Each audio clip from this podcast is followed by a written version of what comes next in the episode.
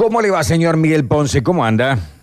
Pero qué alegría escucharlo siempre tan temprano ustedes. Sí, que no- nosotros le, le reventamos la vida a los porteños, Miguel.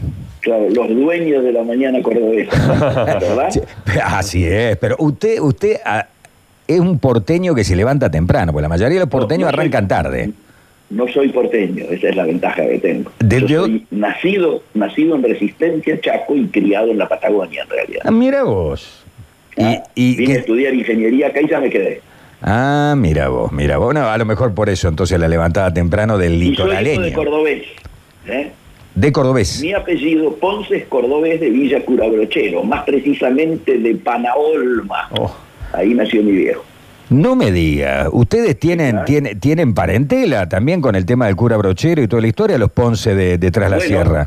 Sí, señor. Mi abuela, Ignacia, eh, casada con Ignacio, por eso yo soy Miguel Ignacio, y mi padre era Agustín Ignacio de Jesús, era la secretaria del cura Brochero. Bueno, te cuento algo. Vos sos familiar, no sé si lo sabés. ¿Cómo se llama el chico? ¿Y, y Lizardo? ¿Lizardo Ponce? Lizardo Ponce, sí. ¿El chico este que está encantando por un sueño, el cordobés de Villallende?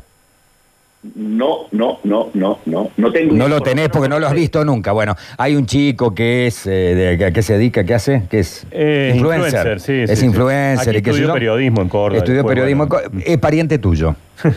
Mirá vos, no, yo del que sí soy pariente es primo segundo mío, es Recalde, el corredor. Claro, el, el caballo de lona, Jorge Recalde. Así es, Jorge Recalde era primo segundo mío. Mirá vos. Bueno, Miguel, mirá dónde hemos llegado. El árbol genealógico de la familia Ponce. Nos lleva gordo, ¿qué te parece? bueno, Por eso los sorprendente. atiendo, ¿eh? Solamente por eso los atiendo a esta hora.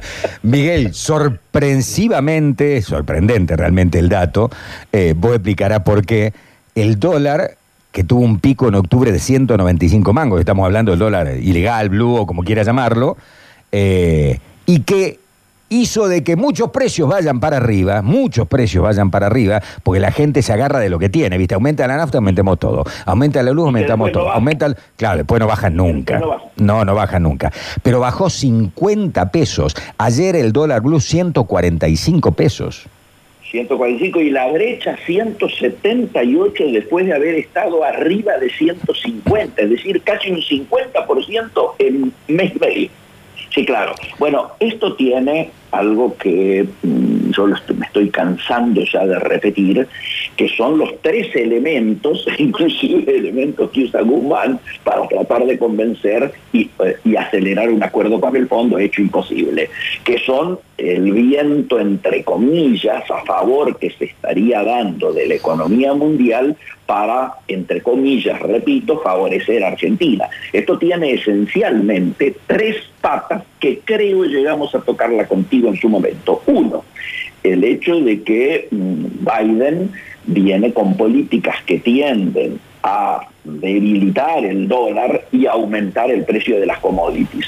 Hecho favorable a Argentina, además de que nos permitiría retomar la agenda que teníamos con eh, Obama, es decir, cuando estaban gobernando los demócratas que ahora vuelven, que sería una agenda favorable a la Argentina, digo, en términos biodiesel, en términos acero, en términos aluminio y sobre todo en términos de el apoyo a las pequeñas y medianas empresas exportadoras argentinas entrando al mercado norteamericano. El segundo elemento es que lo de las vacunas está planteando un rebote muy grande de la economía mundial y sobre todo de la demanda.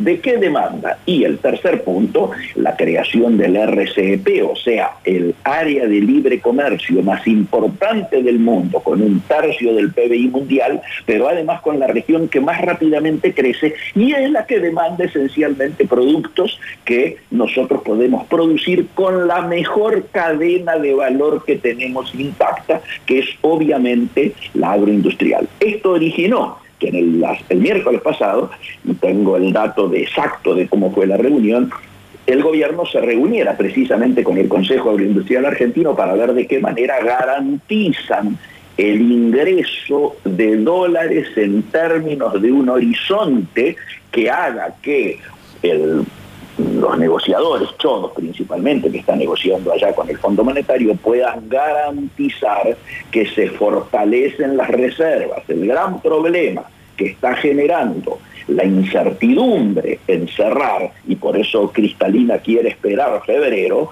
es precisamente que la volatilidad, no cambiaría ahora, sino la volatilidad de nuestras reservas, hacen de que o es necesaria una política de mayor ajuste o el tema inflacionario y el tema de la salida de dólares y los egresos y todo lo demás se podría llegar a acelerar. Entonces, que baje el dólar tiene que ver primero con que se asustaron. Cuando llegaron a 195 dijeron, muchachos, paremos acá porque si no, volcamos. Teniendo en cuenta que, Beto, que nadie lo está diciendo, que ya estamos en un año electoral. Y en un año electoral, lo único que no podés hablar es una mega devaluación. Si hay devaluación en shock, ya tenés perdidas las elecciones. no hay gobierno en Argentina que haya devaluado en año electoral de mediano o de, o de, las importantes o de los partidos de fondo que no haya perdido las elecciones y si ha devaluado. Entonces lo, yo diría que mm, el sueño está, se quita si crece la posibilidad de, devaluación. Entonces, nos hemos apurado a que, a que algunas de las diríamos, liquidaciones de las cosechas se aceleren, por eso fue tan negativo tener parados los puertos, 2.48 horas hasta ahora, ¿no es cierto?, los puertos exportadores del principal complejo agroexportador argentino y del mundo, que es el sur de Rosario, donde sale mucha de la producción cordobesa también, no, y, que son los que generan los dólares que ingresan. En ese momento nosotros tenemos parados los puertos, por eso se aceleró este tema de la reunión el día miércoles, de donde habría salido, por un lado, la PAX cambiaria, porque aparecerían los dólares de la cosecha, y por otro lado, la promesa de achicar la brecha y por otro lado la resolución del tema portuario con una mejora sin duda a los sectores del trabajadores que básicamente tenían que ver con los trabajadores del puerto de las cargas de aceite, por eso estaba presente Ciara.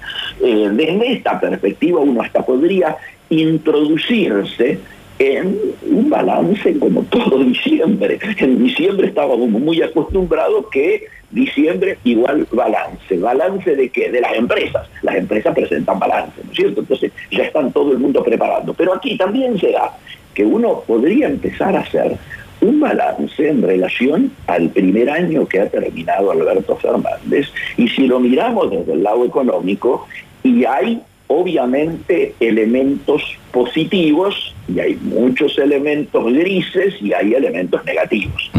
¿Qué diría que son los mayores elementos positivos? En términos de lo que estamos hablando, obviamente, después de mucho tironeo y después de mucho pronóstico agorero de que íbamos a default, el hecho de haber cerrado con todos los buenistas. Me refiero a los buenistas bajo legislación internacional, bajo legislación extranjera y los buenistas bajo legislación local, tanto en pesos como en dólares. Esto es lo positivo. ¿Qué es lo positivo en la economía real? Precisamente esto que estábamos hablando. El hecho de que tenemos trabajando salvando todas las grietas, porque tenemos desde la UIA, la sociedad rural, las organizaciones de las cooperativas, los amigos de productores de eh, las eh, aceiteras, etcétera, etcétera, todo el complejo agroexportador trabajando junto en una mesa, en este caso junto al gobierno.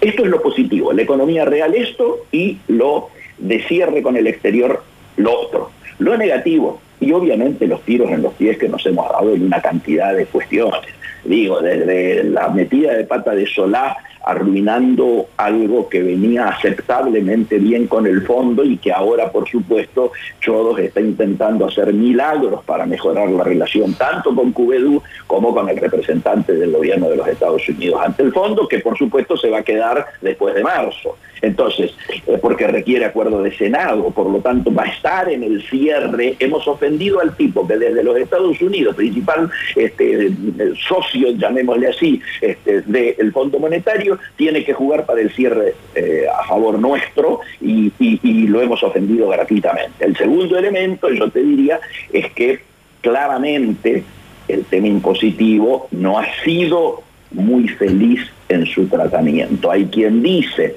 aún los que están de acuerdo en la necesidad de una reforma impositiva que levante los impuestos sobre la producción, el consumo, el trabajo, etcétera, y los coloque en cabeza de los mayores, eh, con los que tengan mayor capacidad contributiva, que el manejo que tuvo el tema del impuesto a la riqueza es un punto negativo que ha generado una situación con los empresarios que precisamente genera esta incertidumbre que se está intentando cerrar ahora. Y te diría que obviamente esto también tiene que ser colocado en el, en el debe la situación de desempleo, la situación del hambre, los indicadores sociales, donde por supuesto, la de las reservas, donde por supuesto el gobierno tiene como excusa una parte válida sí y otra parte eh, discutible el hecho de la existencia de la pandemia en un año claramente inédito para el mundo y para eh, Argentina también en particular. Te diría,